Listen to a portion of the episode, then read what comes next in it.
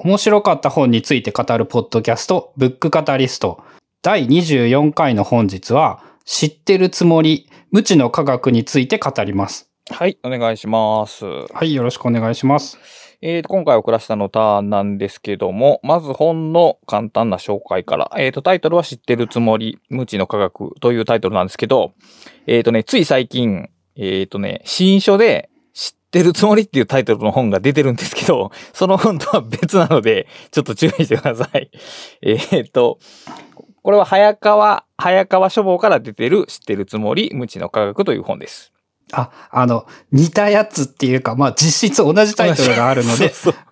注意ですね。えーえー間違えないように気をつけてくださいということですね、はいまず。で、えっ、と、著者がスティーブン・スローマンさんとフィリップ・ファーンバックさんっていう二人の、えっ、と、認知科学者の方が書かれた本で、で、単行本が2018年の4月に出てるんですけども、えっ、と、今年の9月に、えっ、と、文庫版、えー早川、えっ、と、NF 文庫に、えっ、と、登録されておりまして、で、内容は一緒でちょっと、えープラスアルファの過失がある版が、えっ、と、1000円ぐらいで買えるんで、もし入手する場合は、そっちの、えっ、と、文庫版を探してもらえるとよろしいかと思います。過失もあるんですね、文庫版は。はい。文庫版が出たので、えっ、と、3年前に読んだ本を今年紹介しようと思った次第です。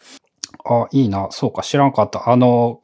文庫じゃない版を読んでいたので、はい。それはちょっと羨ましいですね、新しい版は。で、えっと、まあ、英語の本なんですけれども、タイトル、現代が The Knowledge Illusion。サブタイトルが、えっと、Why We Never Think Alone という本で、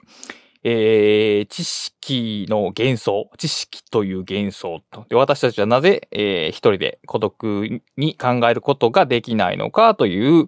まあ、えー知ってるつもりで すごいいいタイトルなんですけど、えー私たちの、まあ、知識のなさに関する知識のなさについての科学の本ですね。これ、あれですね、あの、上手な翻訳ですね。これはうまい翻訳だと思います。はいま、まんま言ったら、その、味気ないし、まあ、英語がわかるならもちろんそれでいいんだけど、知ってるつもりって翻訳するんだっていう、あの前回の翻訳とはこういうものだっていうやつですね。これは綺麗なタイトルやと思います。で、まあ、この本僕は実は、えっ、と、2018年に読んだとき、まあ、2018年の、うんベスト本というか、一番面白かった本で、で、まあ、その後、たびたびこの本のことを頭の中でも、本の中でも参照してるんですけど、えっ、と、 Scrapbox情報整理術っていう本を書いたときには、この本まだ読んでなくて、で、参考文献に上がってなかったんですけど、もし先に読んでたら間違いなく参考文献に上げてる本ですし、えー最近出た、あの、すべてはノートから始まるという本にはもうバッチリ最高、参考文献に上げてる、えっ、と、倉下にとって重要な本ですね、これ。まあ、その、倉下さんのいろんな、なんて言うんだろう、思考の基盤になる、基準になる要素がいっぱいあった本っていう感じですかねうで。すね。まあ、先もって言っとくと、僕この本を読んで以降、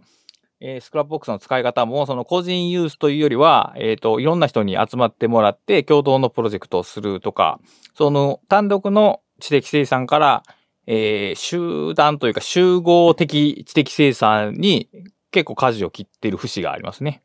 あ、あれですね、その、そうやって聞くともうあの何年に一冊レベルの大きく人を変えた本になったってってこというですね。感じ、そういう位置づけで間違いないと思います。で、ある種の科学的な啓蒙の本に位置づけられるんですけども、あの、この、そういうジャンルで言うと多分、ファクトフルネスという本が大ヒットしてまして、えその本も、まあ、おすすめではあるんですけど、どちらかというと僕はこっちの本を読んだ方がよろしかろうと思います。あれかな？俺の両方知っている印象化すると、あの、ファクトフルネスの方が優しくてわかりやすい。うん。で、それが逆に知ってるつもりになりやすいというか、あ あー、そういう風に言えるな。なんかあの、俺は間違っていたんだで思考して停止してしまうとあれはダメですね。あの本がそうなってしまったら。あなたはこの世界情勢知らないでしょう。実はこうなんですっていうのはいいんですけど、それすらも実は知ってるつもりになりかねないので。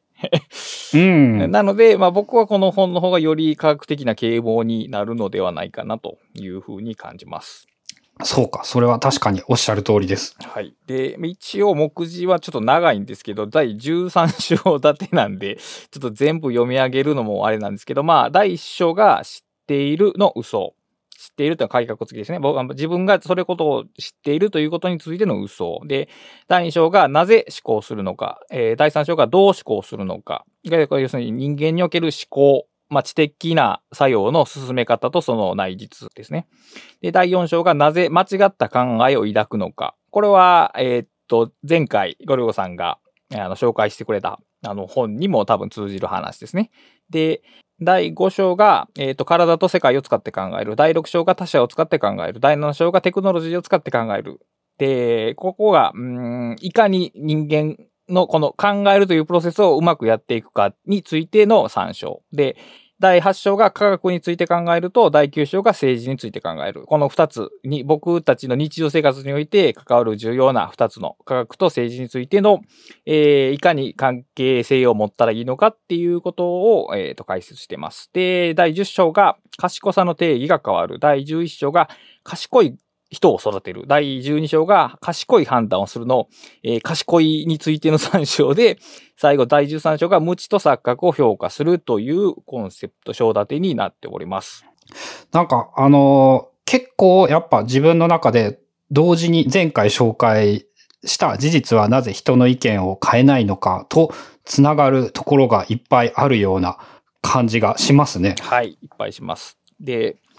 えっ、ー、と、まあ、主要なテーマというか、この本の一番の問題意識っていうのは、人間、まあ、人類文化っていうものがものすごい高度な技術とかテクノロジーを発展してきて、それこそ、えっ、ー、と、核爆弾とか、あれって、その分裂のタイミングを揃えないと意味がないんで、すごい精緻な技術が必要になるようなテクノロジー、つまり賢さを持っているにもかかわらず、えー、個人として見た場合にひどく愚かしいことをしてしまうし、集団としても愚かしいことをしてしまうと。この賢さと愚かさの同居って何だろうなというのが、まあ、えー、全体的な問題意識というか、出発点になっている考え方ですね。で、えっ、ー、と、まあ、13章立てで大きいいろいろな話があるんですけども、えっ、ー、と、3つ、えっ、ー、と、論点を挙げれば、えー、1つは、えっ、と、無知について。無知っていうのは、えー、飴とムチのムチじゃなくて、えー、っと、ない知識ってことですね。えー、だから、なんていうのかな、知識、まあ、ノッ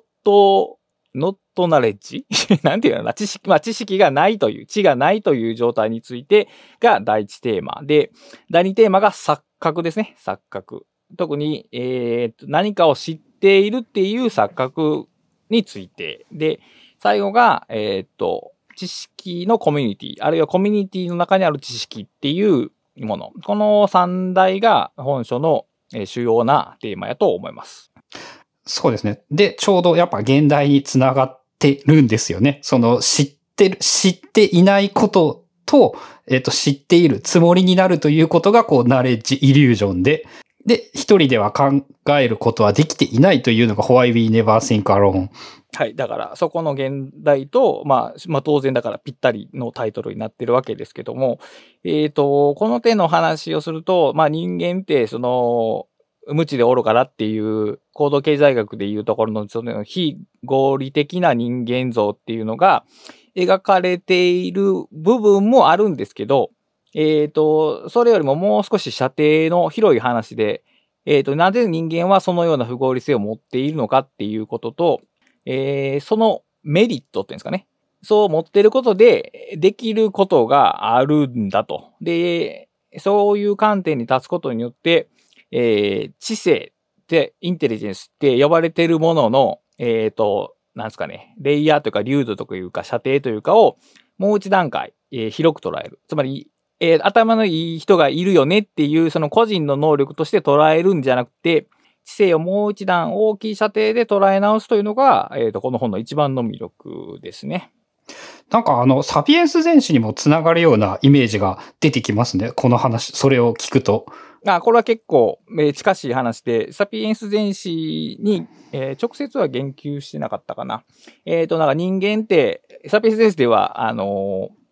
えっ、ー、と、虚構、嘘を信じることによって人間が共同作業できるようになったと。だからピラミッドみたいなのが作れたんだぞということを言ってるわけですけど、まあ、そういう共同性に人間性を見るっていう点は似てますね。そうですよね。その何百人何千人が協力するには、その存在しないものをみんなが認識できないといけなくって、それってまあそのこの本でいう知ってるつもり現象ですよね。に、うん、と言えると思います。だから、えーっと、サピエンス S の著者はちょっとあれを愚かしい風に語っていますけど、でも他の動物にし得ないことを成し得ているっていう一つの知性の表れでもあるわけで、まあ、悪いことばかりではないですよね。うん、実際この本を読むと、そのことは、なんかね、全部が全体的になんて言うんだろう、前向きに捉えられたというか、その知ったかぶりっていうとすっごいネガティブな言葉の印象になるんですけど、あの、知ってるつもりというのは結構いいことだっていう感じでしたよね。うん、いいこともあるよという話ですね。はい。えーと、じゃあどっから行きましょうかね。まず知無知についてなんですね。無知について。で、まあ私たちは、えっ、と、物事をまず知らないと。で、これはもう当たり前の話で、まあ、例えば、今僕、えっ、と、パソコンで、えっ、と、ズームを開いて、で、えっ、と、買っていただいた マイクに向かって喋りかけてるわけですけど、そこで働いてるメカニズムを ほぼ何も分かってないわけですよね。なんで俺は愛知県にいて倉下さんはね、関西にいるのに、顔が見えて声が聞こえて、さらにそれを録音することができて、さ、さらにそれをこうやって聞いてもらうことができているって、どこまで仕組み説明できるんだって話ですよね。うん、なんかその表面、そ、だからそういうソフトウェアがあるぞというところまでは言えますけど、それより内側の話って全然わからないと。で、えーこの世界にある技術、テクノロジー、制度について、えーすべての人間、えー一人の人間がそのすべてを知ることはもう原理的に不可能であると。だから、私たちがまあ無知であるということは、まあ、ごく自然な結果というかナチュラルであるんですけども、けども、僕たちはその無知さについて、まず無知であると。えー自分が何をどれだけ知らないのかを知っていないというのが、まずこの本のスタート地点ですね。うん。知らないことを知らない段階から、まずはそれをちゃんと理解しようというか、はい。まあでそういう感じですね。で、にもかかわらず、僕たちは、そのような、えー人の誰かが作ったソフトウェアとかを使えてしまうというのが、多分人間の一番面白いところなんでしょうね、これ。うん、知ってい、知らないままでも使えてしまうという能力というのが、他の動物はなかなか、確かその書いてありましたよね。そういう能力は人間にしかできないみたいなことが。書いてましたね。だから、えーこのように使われるであろうというような、その、ある種のデザインを込めて道具を作ることによって、その中身がわからん人間でも、えーある、ある人が持ってる知識の結果っていうのを他の人に使わせることができると。それが、えっ、と、先ほど言った、えっ、と、愚かな、とか知識が限られた限定的な、えー知識とを持たない、しか持たない人間が、えー例えば爆弾を作ったりできると。で、これを認知的分業と本書では呼んでるんですけど、えーまあ、それぞれが専門領域を持って、それぞれが共同的に知識、まあ、認知的な作業を、えーっと、集合させることによって大きな成果につながっている。だから別に無知であることは、ごく普通なことと。ただし僕たちはその無知については、えー自分がこれぐらい無知だろうと思っていること以上に無知であるというようなことがまずスタートで。で、あの、この僕カタリストで長く続けてきて、あの、ゴリオさんがよくおっしゃられるんですけど、自分はこれについて知らないことを初めて知ることができたっていうことをよくおっしゃるんですけど、まあそういうことなんですよね。うん、あの、そうですね。序盤で言うとやっぱね、その倫理というものは何も知らないということを知らなかった そうそうそうそう。ですね。で、最近、その、有機化学を勉強しようとするとですね、あの、高校のレベルのことももうわからなくなっていることを思い出して。まあだから、まあそのように知識を使おうとした時になって初めてその知識のなさに気づく。あるいは知識がある記述を見かけて理解しようとした時に知識の足りなさに気づくと。だから僕たちは無知なんだけど、その無知であることについて無知なままでずっと普段は生きていると。で、生きれてる、生きることがそれでできている生物であると。それがまあ無知ですね。無知と、まあ、錯覚もこれは含んでるかな。だから、知らないのに知ってちゃうな。知らないことが意識されないか。知らないということが意識されず、それについては、まあ、大目ね、分かってるだろうぐらいの認識で、まあ、僕たちは生きてしまっていると。うん。そう、すごい、あの、あれですね。何重構造にもなっていて複雑なんですけど、まず俺たちは全然知らなくって、さらに知らないことがいっぱいあるということすらも知らなくって、それがいっぱいあるということも知らないままでいてっていう感じのそうですね。無限ですね。でも、なんとか生活っていうのは、まあ、成り立っていると。で、それはなぜ可能かっていうと、僕たちがその先ほど言ったように、他者の、えー良い知識とか結晶化されたものとか、技術とか、テクノロジーとか、えーを使って考えているからだと著者らは言うわけですね。うん、あの、あれですね。中盤に出てくるその体と世界を使って考える、他者を使って考える、テクノロジーを使って考えるみたいな、なんか、考えることで使えてしまっているんですよね。知らなくても。だから僕たちの思考プロセスっていうのは、その脳内で起こってるニューロンのネットワークの演算だけではなくて、えー自分のから、えー自身の外にあるもの、例えば世界にあるものとか、誰かが考えた本を読むとか、そういう外部のものも、えーあたかも自分の知識であるかのように脳内で処理できてしまうという能力を持っていると。うーん。これはすごい、すごいですよね。なんか、確か書いてあったエピソードであのギターのエピソードがあったんですけど、はい。なんかギターを弾く場合に何もないよりも実際にギターを持っている方が動きは制限しやすい。うんうんうん。あさ再現しやすい。はい。っていうことが書いてあって、あの、イメージしてみると、昔ギターを弾いていたんですが、本当にそうなんですよね。その、なんか、ただ、脳内で動かすんじゃなくって、その弦が存在していて、ちゃんとヘッドがあって、その指で弦を押さえているという感覚によって体がうまく使えている。それはそのギターがない状態では同じ動きができないっていうのも言われてみると本当にそうだと思って。うん。で、まあ、よくある話で言うと、その、野球選手がキャッチャーの、じゃフライをキャッチするときに、あの、物理演算のシミュレーションを働かして落下地点に走っているわけではなく、えっ、と、ボールが見える、この角度で見えるっていうのを維持していけば、この地点でキャッチできるっていうのを、つまり、見え、ボールがどう見えているのかっていうことから、えっ、と、計算する代わりに、えー見え方の角度の修正を常に行って移動して、えー落下地点に移動しているというような話とか、あの、人が歩いている時も、結局そのか、どうやってまっすぐ歩いてるかっていうと、まっすぐが分かってるわけじゃなくて、その、見えてる壁の角度が常に一定になるように、動きを補正しているからまっすぐ歩けると。で、それが変わってしまうとまっすぐ歩けなくなるみたいな事件もあって。だから僕たちはその、脳内で、えー知的プロセスを完成してるわけじゃなくて、常にその外部にあるものとかを一つの情報として使って、えーまあ、考えたりしていると。で、この思考って、この考えるっていうプロセスが、えーなぜ進化的に生まれたかっていうと、まあ、結局行動するためだと。まあこれももう動物やから当たり前なんですけど、まあ動物っていう言葉がもう示してますよね。動くものですからね。あの、やっぱ植物と動物ってやっぱり脳、ニューロンに大幅な違いがあるらしいんですけど、まあそれは当然なんですよね。その 動くっていうことはその環境が変わるわけですから、あの、行わなければ、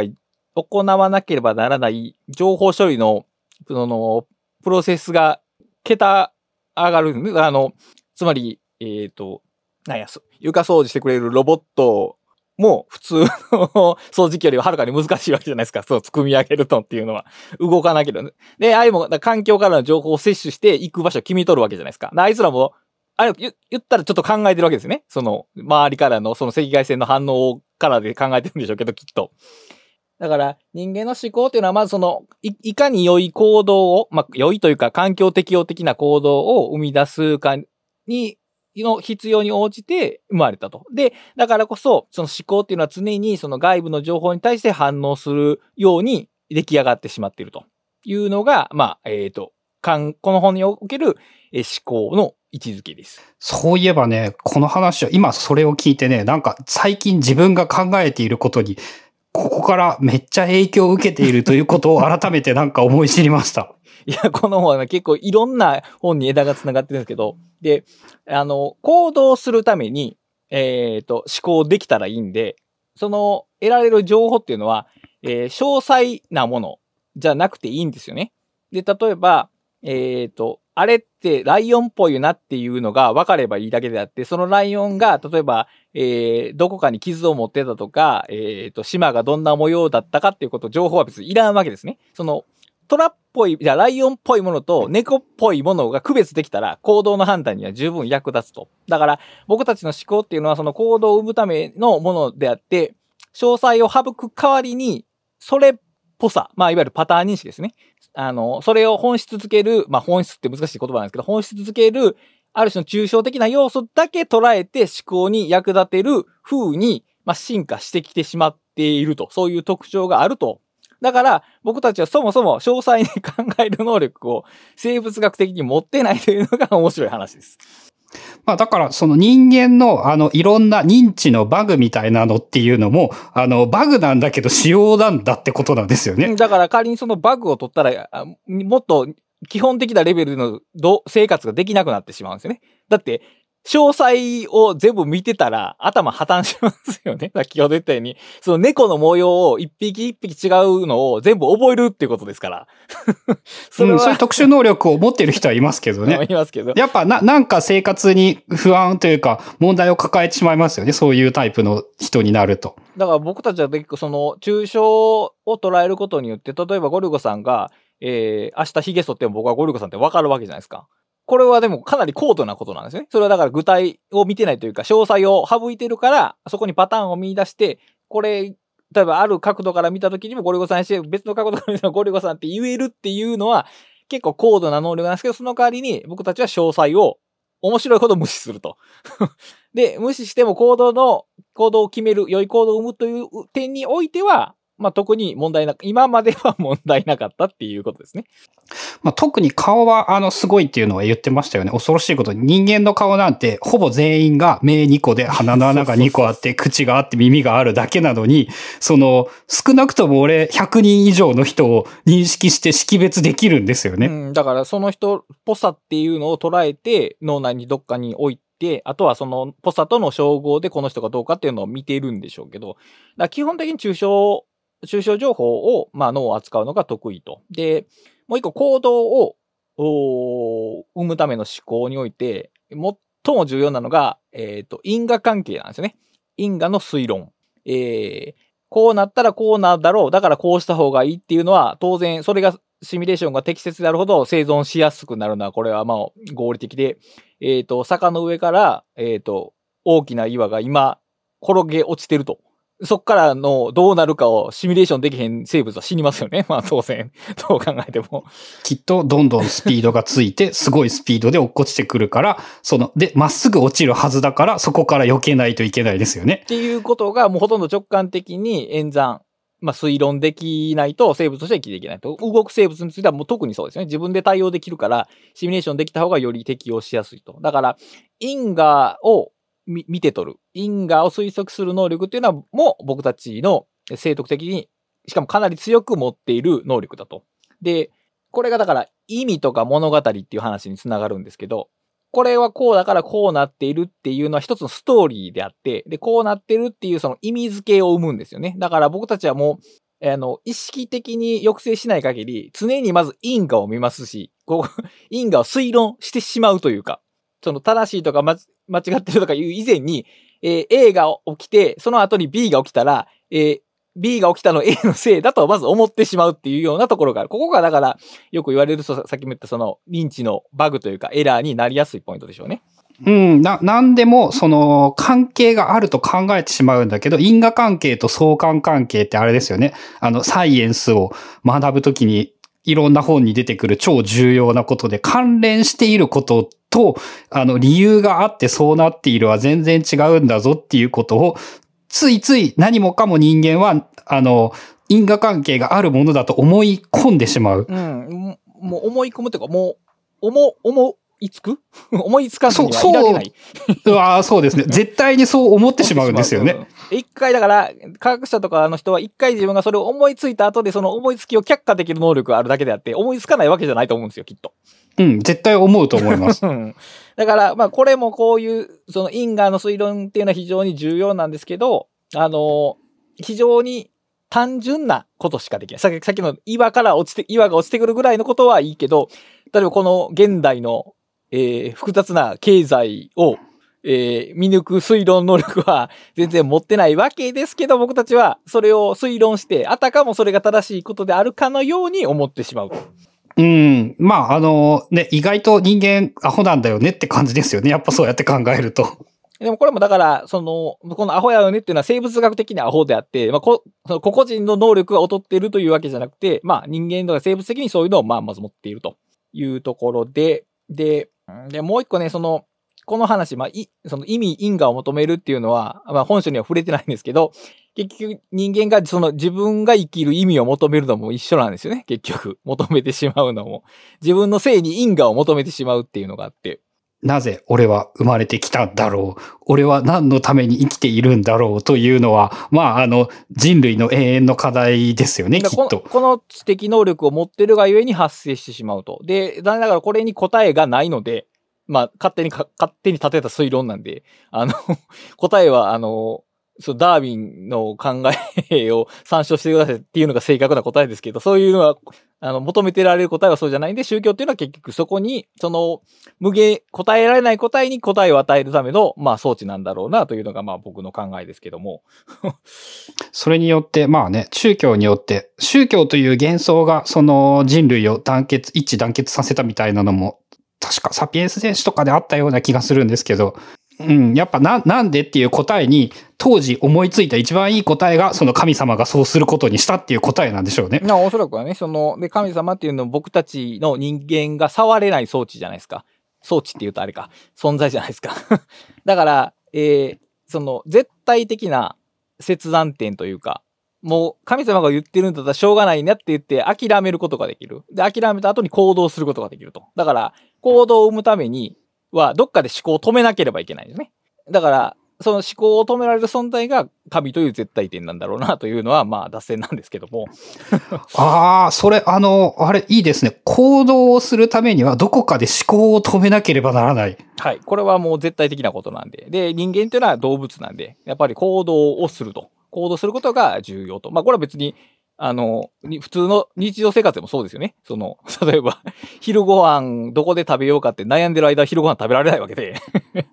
ああ、その日常生活では応用できるか。それはその通りですね。どっかで決決断、その正解か間違ってるかは別にして、もう決めないと行動は生まれないから。だからまあ、決められるルールを持っておくっていうのは実は重要なことなんですね。うん、あの、いつまでもうじうじ悩んでたってしょうがねえだろうってめっちゃその体育会っぽい発言なんだけど、実はそうではなく、その行動をしないと結局何もできないというのは、そういう観点からも言えるっていうのは結構いいなと思いますね、それは。うん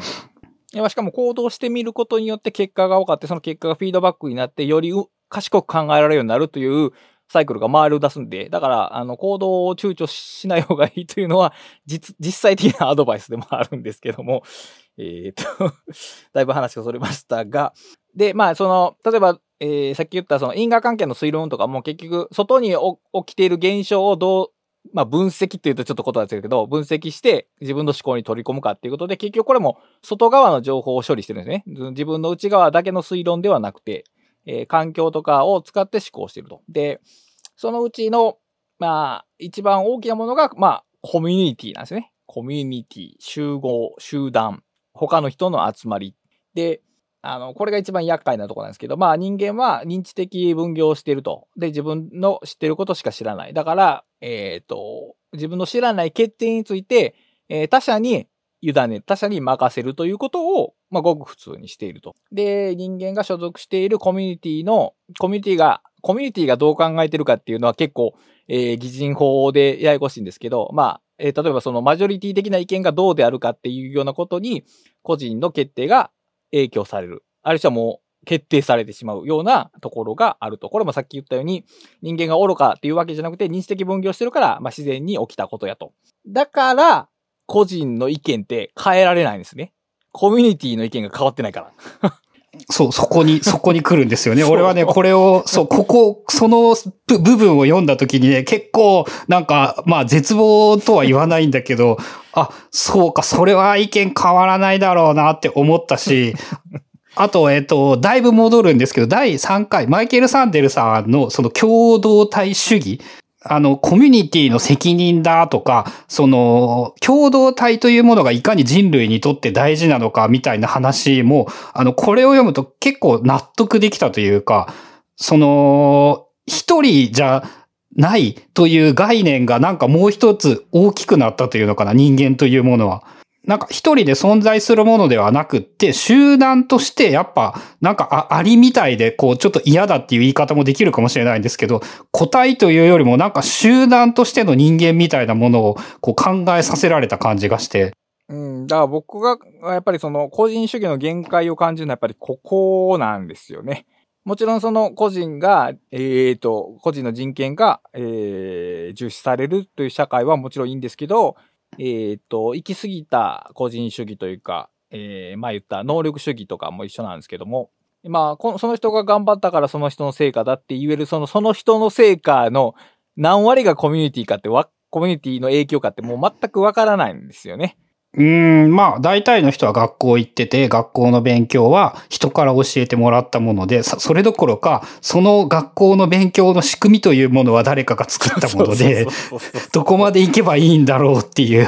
だから、いろいろなものが個人の中にあるその能力だけで発揮されてるわけじゃなくて、むしろその人が、えー、自分の周りにあった、いわゆるそのコミュニティの知識をいかにうまく使えたかによって、その成果が発揮されるとしたら、やっぱりそのコミュニティに対する還元を持つとか、逆にコミュニティに対する責任を持つみたいなことは別に言っても言い過ぎじゃない。別に共産主義までいかないと思うんですよね、こういうのって。うん。まあ難しいのがどこまでをそのコミュニティだとみなすのかをまた結局個人の判断に委ねないといけない。うん、まあもちろんこの簡単な、えっ、ー、と答えではないんですけども、でもこう、うん、例えば、まあ、自己啓発的な話っていうと、そのまあ自分、まあこう自己啓発的な話って、あの、まあ、自分と他者を切り分けて、で、自分の関心だけに向き合いましょうみたいなことを言うわけですけど、そこにそのコミュニティ論が一切ないんですよね。で、ああ、ないですね。うん。コミュニティから助けられているはずのものがない。で、その中で自己を高めましょうっていうのは結局その、誰かがコミュニティを維持してるのに、フリーライドしてるだけのように僕は見えるんですよ。そして人類はフリーライドするものを基本的に許さない。だから、しかも、それ許した時に、やっぱり、えっ、ー、と、あまりよろしくないというか、結局そのコミュニティが衰退した時に個人の地も減ってしまうわけですから、有効な地っていうのも。うん。だから、やっぱその観点がない話って、あの、非常に射程が狭いというか、もちろんそうすることによって、気楽には生きら生きられますけど、かといってそれが本当に幸福なのかどうかは、ちょっと僕の中では最近、最近っていうか、この本を読んであたりからずっと疑問ですよね。そうか。そういうふうに考えると、この前ラスタさんが話していた、その若い人たちに自分が知っている学んだことを少しでも還元しようみたいなことを言っていて、ああ、立派だな、この人はって思っていたんだけど、あの、今の話を聞くと自分にも響くところがあって、ああ、なるほど。ああ、そうだよなって、確か自分も、まあ、そのこ、この何ヶ月かでこういうようなことを読んだりして思ってもいるし、その、これをき、今の話を聞いてもそうですね。何かその、やっぱ自分が良ければいいでは、なんて言うんだろう。結局それは自分のためじゃないとでも言えるし。まあ、長期的に見ても多分自分に使える、自分が使える知識のコミュニティが弱ってくるんで、その功利主義的に言ってきて、功利主義的に言っても、多分否定しうるものやと思いますね、それは。うん。まあだからその、まあ人間の知識っていうのは個人の中にあるだけじゃなくてコミュニティの中に偏在してて僕たちはそれを頼りにして生きていると。で、だから、えー、人の意見っていうのは、そのコミュニティの影響を受けるから、まあ結構変えにくいと。もう変えたかったらそのコミュニティにの、その大部分に流れる意見を変えるしかないけど、まあそれは結構時間がかかるから難しいねと。この本は結構はっきりとその無理さ加減をちゃんと言ってるとこが偉いなと思うんですけど、あの、簡単に解決できる話じゃないねってちゃんと書いてあるんで、この本では。うーん。だからね、まあ、この問題についてはちょっとまあ、なんとも言えないですけど、やっぱりコミュニティに投資していくっていうのが、あの、個々人を教育することももちろん大切なんですけど、個々人に、えっ、ー、と、必要な知識を全部教えるというような方向ではなくて、えー、個々人に必要なのは多分最低限の知識と、その他の人の知識をどう利用するのかについての知識。例えば、えー、それは専門家としてどれぐらい妥当なことを言っているのかっていう判断をする、いわゆるメタ知識を持っておけば、他の人の知識も利用しやすくなるんで、真に開発されるべきはそちらの方でしょうね、きっと。ああ、ありましたね。みんなが専門家になるよりも、あの、専門家の信頼を、信頼性を確保するということを考えようっていう、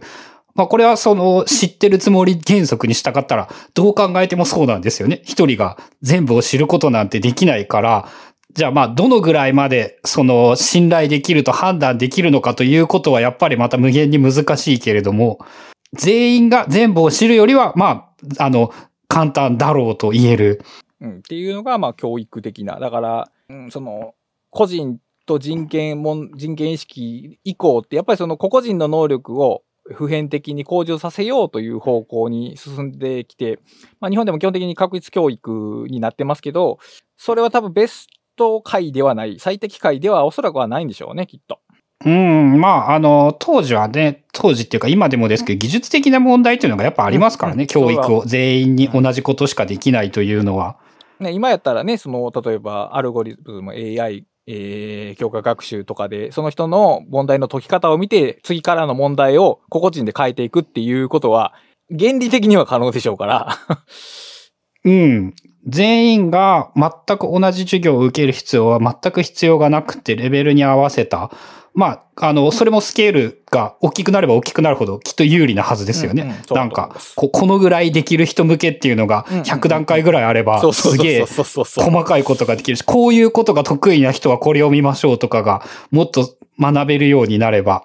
得意なことをもっと伸ばして、まあ最低限このぐらい知っておこうねっていうことは、まあ全員が大体わかるようになる。まあ何を最低限とするのかとか、まあ結局悩みは尽きないんだけど。ですけど、まあでもそうやって知識のコミュニティを豊かに、あるいは多様性を増す方向に進んだ方が、まあ結局は僕ら一人一人にとっても、まあ役に立つ話になるだろうというようなところでございます。で、まあ政治についてとか科学については、まあ非常に難しいというか、えー、センシティブな話なんですけども、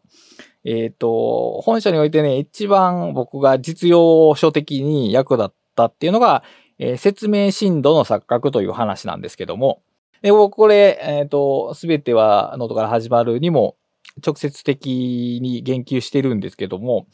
まあ、あなたはそれについてどう知っても、どれぐらい知ってますかって、まず最初に聞くと。で、何段階 ?7 段階ぐらいかなで、答え、この程度ぐらい知ってるって答えてもらって、その次に、じゃあ、実際に説明してもらうと。で、その後にもう一回あなたはそれについてどうぐらい知ってますかって聞くと。そうすると、もうほぼ数値は下がるらしいんですよね。あの、知らないことを、知らなかったことを認知できたんですよね、それは。そう。で、結局ね、それしかないんですよね。あの、僕も散々ノートの本で書いてますけど、人に説明するというその知識を使おうとするときに知識の不在に初めて気がつけるっていうところがあって、僕たちの無知の知を確保するためには、もう説明し続けるしかないと。で、本書の中でも説明マニアっていう言葉が出てくるんですけど、あのね、説明マニアって人がね、世の中にはいるんですよ。で、僕がそれなんですけど。喋りたくって仕方ないという言い方もできるし。それ、頭の中で、例えば中見たら、それってこうだよねって誰かに説明してるんですよね、脳内で。で、それをしてる限り、自分は何を知ってるか知ってないかを、あの、適切に見き、適切っていうか、ある程度、精度を高めることができる。で、あのー、まあ、文章を書くような 人は大抵、似たような傾向を持ってると思うんですけど、あのね、文章で書くっていうこと、説明する、ないし言い換えると、文章で書くということをすると。それするとわかると。で、これは、えっ、ー、と、どっかで出てきましたけど、タスクを単語じゃなくて文章で書いた方がいいんじゃないかって話をどっかでしたと思うんですけど。ああ、しましたね。あの、認知の話だったかなそれは、なんかの時の。これもね、同じことなんですね。あの、文章で書くと、それについて何をしようとしてるか、何が分かってないのか、何が足りてないか、より精度を高く分かるようになるんで、あの自分たちが扱う情報って、えっ、ー、と、かなりの程度文章で書くことをね、した方がね、いいと思います。それによって、初めて、あのえっと、知と無知の境界線がよりクリアに弾けるようになると。これはもう、だろう、な、なるだろうじゃなくて、なるって言ってもいいと思います。うーん。あの、それで言うとちょっと思ったのが、はい日本語はその英語に比べて、えっ、と、名詞というものが、はいバリエーションをが深すぎる、広いことを示せすぎる、はい。せいでタスクを名詞で書いてしまうのではないかってちょっと思いまして。そうは思います。だから余計文章で書かないとダメなんですよね。日本人で、日本語話者は。あのもう、そのスーパーに行って買い物する程度のものであれば別にいいんですけど、あの、知的に複雑な作業をしようとする場合は確実に書いた方がいいです。あの、これはもう実体験から言えるんですけど、あの、本、原稿を書いてて、その、どっかの章を書いてて詰まるときに、その詰まってるときに自分が何をどう詰まってるのかをまず文章化するのがね、基地なんですよ、これ。いや、それを日本語は、あの、原稿執筆っていう四字熟語でかっこよく書けちゃうじゃないですか。執筆多分作業。それがダメなんだろうな執筆。作業というタスクを作っても永遠にチェックはされないですから、それは。うん。あの、タスクは英語っぽく書くっていう言い方もできるのかな？いや、まあ、まあ普通に、ああ、まあ、英語っぽく書くって、その主語と動詞を伴う文、文で書くってことですね、要するに。そうそうそうそうそう、うん説明的に書あく、構造的に書く。タスクは説明的に書けっていうのは言えますね、きっと。まあ、だから、本書の話自体は、えっ、と、えー個人の知っていうものの捉え方をより広く、えーコミュニティの中から捉え直そうと。で、それをより実用的に言うと、まあ、自分の無知の知を自覚するために、えー文章で書こうっていうのが、まあ、これを知っておけば、まあ、本書についてはおおむね知ってると、知ってるつもりになれると知ってるつもりになれる。なれるとは思いますね。で、あの、やっぱ僕が面白いと思ったその側面、別の側面って言うとさっきやっぱり人は、やっぱり物語を求めてしまうっていう、その意味付けを必ず欲すっていうのと、もう一個、この、その現実的な社会の事象って、さっき言ったように、真に理解しようとしたら、あんまりにも複雑なんですよね。で、あの、二つ、二種類の複雑さがあって、一つは分かりやすくてカオス理論と呼ばれるやつで、あの、インプットからアウトプットが演算できないほど複雑やっていう話と、で、あと、フラクタルな複雑さっていうのがあって、あの、レベルの各層において、同士の複雑さが繰り返されるっていうやつで、だから再帰的構造っていうことですね。で、再帰的構造っていうのは人間の脳では扱えないんですね、基本的に。ああ、そっか。その、無限に繰り返すというか、あの、順番、順番に処理できないわけではないか。ネットワークと再起というのは相性が悪いんですかね、やっぱ。非常に。で、再帰って、えー、再、数学的に処理すると再帰は分かりやすいですよね。あの、例えば。if の中にカッコに入れればいいですからね、全部。そういうこと。でも、人間の脳の中でその抽象性、ある種の数式の抽象性を抜いて捉えようとすると、途端にパンクするんですよね。2時、3時、4時、5時、6時っていうのが展開されていくんで、あの、扱えないと。だから、真、その、仮に、例えば私たちが2種類の道を選べると、真の複雑さを理解できる世界と、私たちは今のまま続ける世界をどっち選ぶかって言われたときに、真の複雑さを選べたとしても、多分生きていけないと思うんですね、これは。だから、あの、複雑さを認識できないから、僕たちは、その、この複雑な世界に耐えて生きていけるっていうことが本書には書いてあるんですけど、あの、あのね、だから、メリットでもあるんですよね、これは。複雑さがわからないメリットもあるし、でも複雑さがわからないことによって取り違えてしまう問題もあると。で、この現象の複雑さが捉えられないっていう時に、まあ、起こる現象というか、大体的に発生するというか、えー、まあ、認知的不協和の解消と言ってもいいんですけど、あのね、英雄信仰というのがあるんですね。ああ、あの、後の方に出てきた。出てき出てきましたね。そういうふうに。はい。わかりやすくしようとする。そうそうそうそう。ある事象、何か問題が起きてそれを解決したときに、そこの後ろで働いてた複雑なプロセスをまるで無視して、あるい一人のスーパーヒーロー、超人、エリートリーダーが解決したと分かったつもりになってしまうっていうのがあって、で、これは、あの、複雑さ無視して起きるデメリットの方なんですよね。あの、非常に、あの、物語としても楽しめますし、脳の、脳内のプロセスの省エネにはなるんですけど、例えばそれをリバースエンジニアリングしようとしたときに、英雄を持ってくるしかなくなるんですよね。うんでも、でも実は英雄一人じゃない。何にもできてないんですよね。。むしろ英雄の周りにいた人との共有的なネットワークのおかげで、その成果が出たっていうことが起こるので、だから環境構築を自分で再構築しようとしたときに、そこの分析が間違ってると、まあ、全部、てか、全部が無駄になるというか、えー、功を発しないというかね。もちろん、それは、再現しようとするから何かし効が生まれることもあるでしょうけど、思った効果には絶対にならないって。で、これがね、やっぱりね、あの、僕たちの認知が、お、おと、おと、ん？落ちやすい罠であるがゆえに、やっぱり意識した方がいいですね。だから、あの、一人のすごい人が偉いって思えた時には、これ要注意のサインなんですよ。あの、かなり複雑性を無視して簡略化してしまっているっていう。で、まあ、あの、なんですかね。って言ったらいいのかな。エリートビジネスっていうのかな。なんやろう。まあ、競争ビジネスっていうのかな。なんていう、まあ、ちょっとどう表現したらいいかわかんですけど、あの、まあ、インフルエンサー的な人に憧れる気持ちも、この英雄幻想を、ちょっと言うとうまく利用されてしまってる側面が、まあ、少なからずあるだろうという気はします。ああ、この人が成功したのは、まあ、この人のみの力で成し遂げられたというような錯覚をしてしまうかもしれない。まあ、してしまうでしょう。うん。まあ、あの、娯楽として消費しやすいんですもんね。その物語になってしまうから。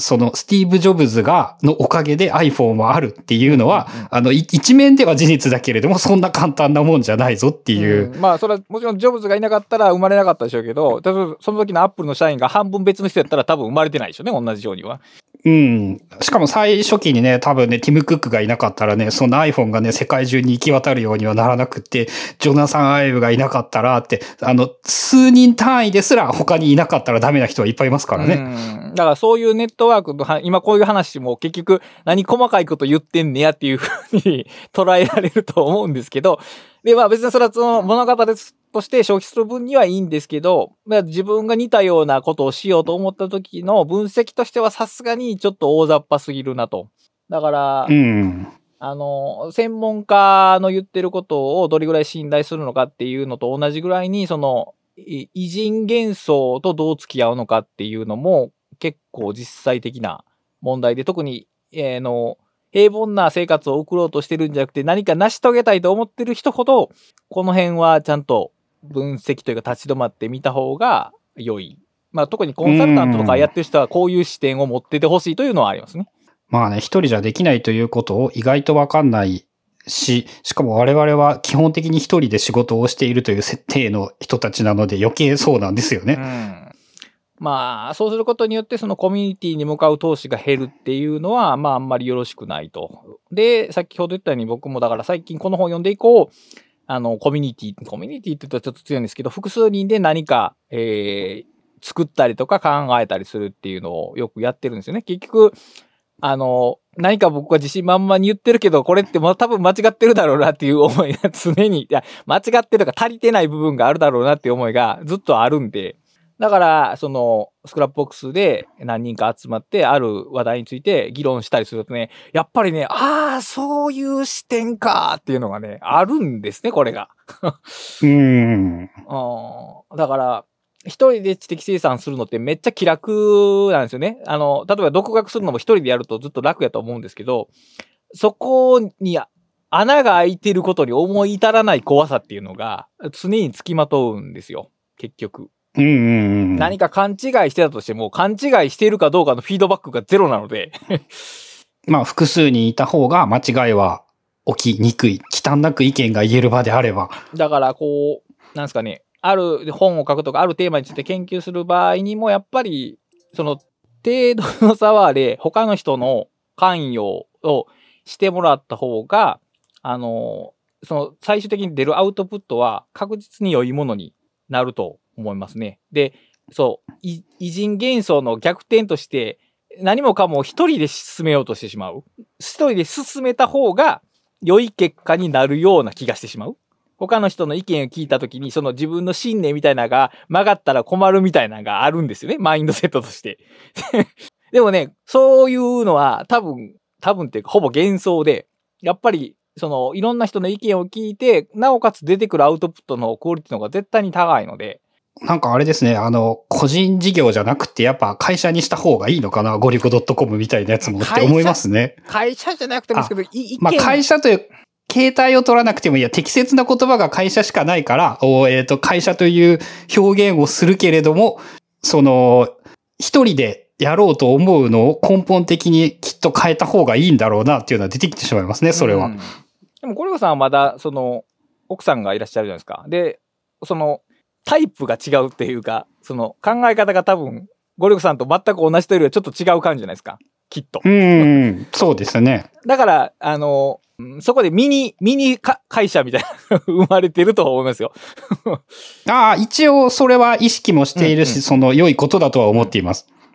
そういうのがもしない場合って、やっぱりその、い自分で意識的にさっき言ったそのコミュニティに通していく気持ちを持っといた方がいいですね。だから後輩を育てるっていう話は、そのさっき言った偉いとかいうことじゃなくて、やっぱり自分に返ってくるフィードバックもかなりあるんで。だから、よくある言い方するとウィンウィンなんですね、これは。そうだな。俺今年の頭ぐらいとかはな、そういうやっぱこうできるだけ幅広い年齢層の人と幅広いかん、あの、人とこう話せ、話したりをする場面を作らないとなって思っていて、最近は本を読むのが面白くて忘れていましたね。うん。本ももちろんね、その他者との対話っていうものの一番根源的なあり方というか、一番やりやすいやり方なんですけど、まあリアルタイムで話すっていう、しかも自分と置かれてる立場が違う人と話すことによって、視界が開けたりとか、考え方が変わったりっていう、自分、だから自分が所属してるコミュニティ、知識のコミュニティを多様化していくっていうことを心がけた方が、まあ、どん詰まりになりにくいというような感じがありますね。うん。なんかいろんなものとつながりますね。その幸せにお金を使うみたいな話で、あの、マンネリというものがいかに良くないのかみたいなことも出てきたし、その意識的に刺激的な今までと違う状況を作ろうとしないといけない。まあ、でも考えないといけないことがやっぱ多いですね。これはまあ多いですね。多いです。でもまあ現代は特にその閉じこもれてしまうんですね。人間関係をクローズにデザインできてしまうんで。で、快適か不不快かで言うと、閉じこもれた方が快適なことは間違いなくて、だからそ、閉じる方に重力が働いているような状況なんで、だからやっぱりそこに脱出するためのエネルギーを注いでいく必要は、まああるでしょうね、やっぱり。多分人間の本質は、あの、一人でいたくないし、一人で閉じこもろうとしないものですよね。おそらくは。ただ、それはあれか、おあまりにも大きな組織というか、例えばインターネットで出会える人々というものは、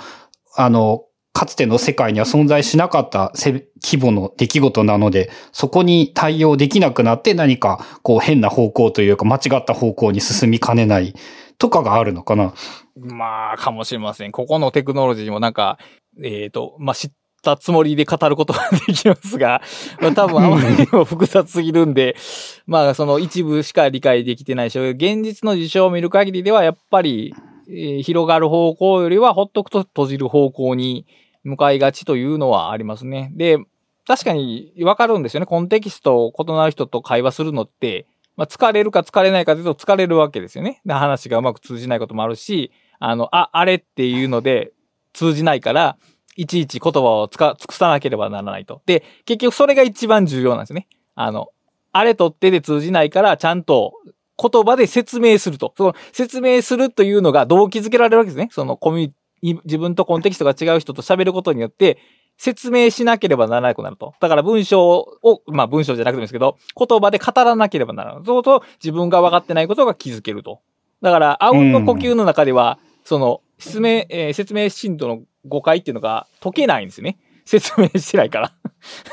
ずっと分かっているつもりのままになってしまう。でまあまあ俺たちはあの、ブックカタリストでシステム1とシステム2っていう用語をつい使ってしまうけれども。お互い全然分かっていないかもしれない。ないっていうことが、だからやっぱりほ、あの、シスだから全然知らん人に、え、システム2って何ですか？って言われて、いや、システム2とはねって言って、説明できなかった時に初めて、あ、説明できていないんだっていうのがわかるっていうのがあるんで、だからやっぱり常にその外部者に向かって、外部っていうかコンテキストが異なる人に向かって開いていく。自分の持っている知識を開いていくっていうことをするのが、あの、えー自分の知識の理解を深めるにも役立ちますし、知識のコミュニティを豊かにするのにも役立つというようなことを、まあ、この本を読んでからずっと考えてます。うん。俺もそう言われると、なんか、あの、面白いなと思うのが、なんて言うんだろう。あ、やっぱでもあれか。自分の場合、この本がすごく面白かったと思っているんだけど、あの、まだね、なんか自分の中でちゃんと消化できていない感じがするというか、なんか、クラストさんの話を聞いて、ああ、あの、なんて言うんだろう。一個一個は知ってるんですよね。喋ってることは。ただ、こう、あ、こうやってまとめるんだっていうのをなんかこう話として聞いてみて思ったっていうか。ああ、なるほど。なんか、それはうまく言えない。な、なんて言うんだろうな。やっぱその自分のものになっているとなっていないという感覚というか、の違いというか、まあ、あとは、やっぱ話そうとして話すことによって、話すためにまとめようとすることで、その、クラスタさんの中で消化、消化されて、そうなっているとかっていうのもあると思うんですけど。うん、まあそうですね。まあ、この自分の中でそれが消化できたかどうかっていうのって、その分かったつもり現象があるから難しいんですけど、やっぱり自分が以前から知っていることのネットワークの中にそれがどう位置づけられるか。あるいはリンクが作られるかっていうことをですね。だからリンクが作られてない知識って多分分かってないんですよ。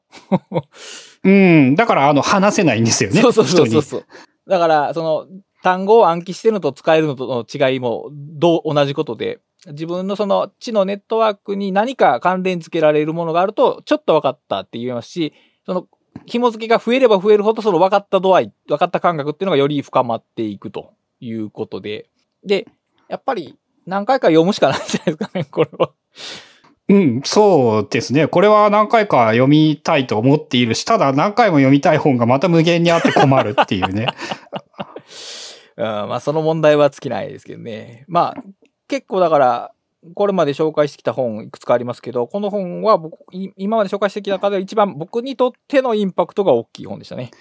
なんかあの、あれですね、ネットワークの一番結びつきが多そう。ここまで話した中と、で、一番いろんなものと関わりがありそうな話っていう感じがしますね。はい。雑に、あの、 Scrapbox でちょっと思いつく本をあげただけでも10冊ぐらいになりましたし、多分それぞれの観点について多分また細かくページを作っていくこともできますね。例えば、えー、パワーオブツーって言って二人で一人の天才って本があるんですけど、まあみんなが偉人と思ってる人って実はその相方とかチームの影響がで、影響のおかげだよねっていう話なんですけど、もうまるっきりこの本の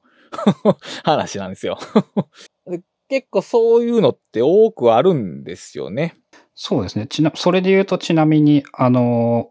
この本に書いてあった研究もすでに科学、サイエンスの世界も基本一人ではやらなくなって、みんなでやるようになるのが、こう、ごくごく当たり前になってきているとか、そんなんも、まあ、あの、一人じゃもう無理だっていうことが、その、ね、アカデミックなんて言ってみたら、こう、天才がいかに、なんて言うんだろう、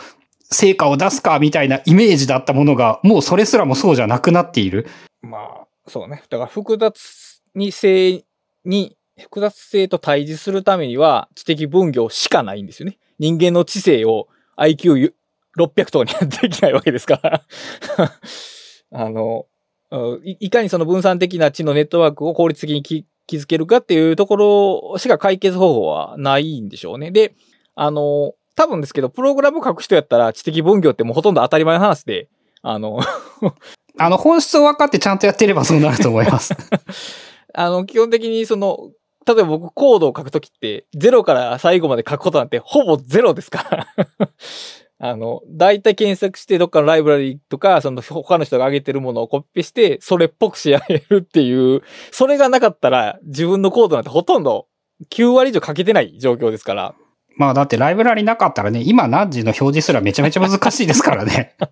そう、だから、あの、プログラムしてる人って言ったらもうこんな自分が知らない知識がいっぱいあるってほとんど当たり前と思うんですけど、でも日常世界ではそこまで、あの、頻繁に他人の知識を具体的に使ってするってことがあんまりないから、あの、気づかれないんでしょうけど、でも、この本の最後に書いてあるんですけど、ここに書いてある本は多分読んだ後に、うん、当たり前だろうなと思うだろうとか、で、そのように知ったつもりになってほしいって書いてあるんですけど、僕たちはその事象を説明されると、うん、まあそうだよねって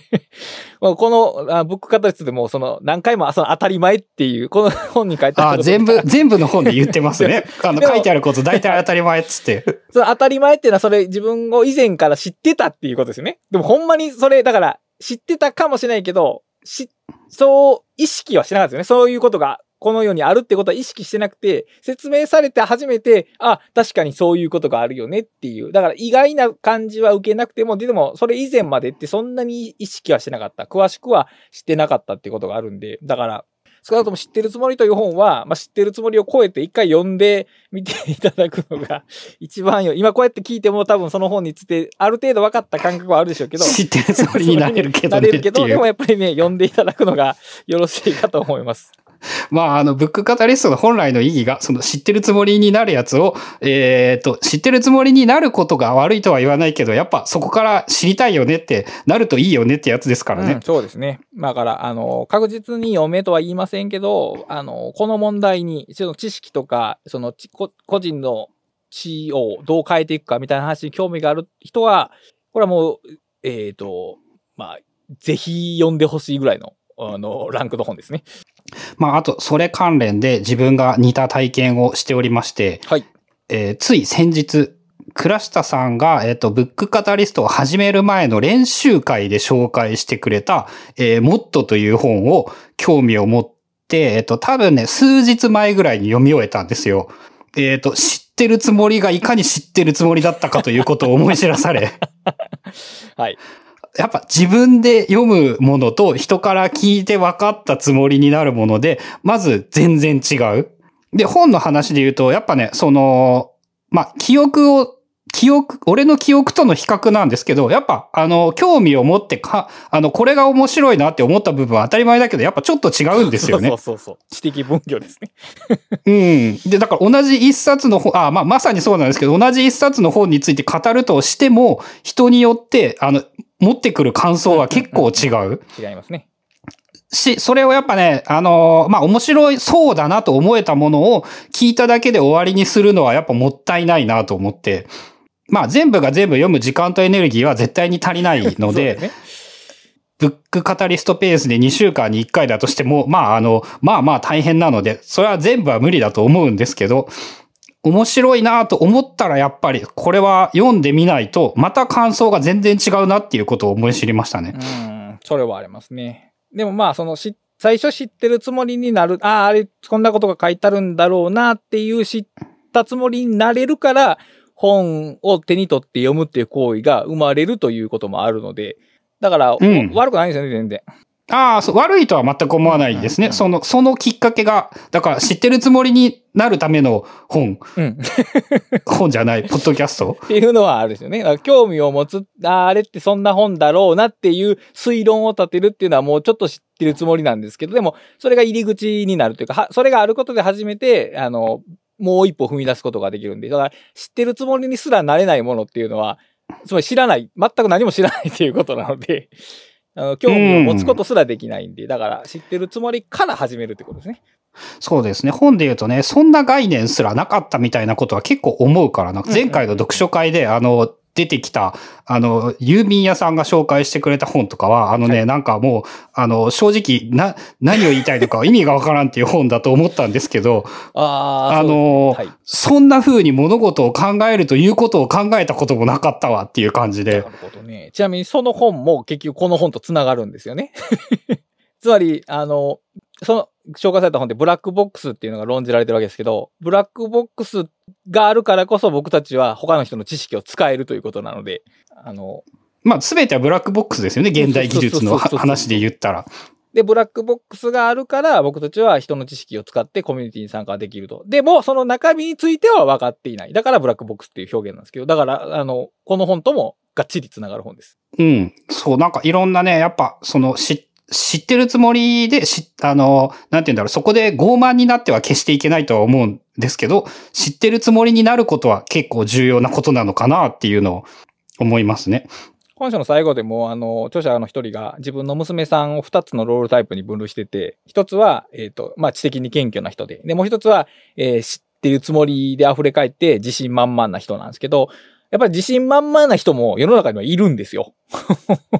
その冒険とかチャレンジするタイプの人っていうのはそういう人で、逆に知的に謙虚な人っていうのはその自分の領域を、領分を踏み出そうとしないから、チャレンジが生まれにくいっていうのがあって、だから両方の人がいるのが良いのであって、別に知ってるつもりがいけないこととか、そういう話ではないですし、まあ、いろいろな多様性で知のコミュニティを、えー育んでいきましょうというような、えー決着点にしておくのがよろしかろうと思います。まあ、それすらもやっぱいろんな人がいた方がいいってことですからね。一人よりも。はい、そう、そう思います。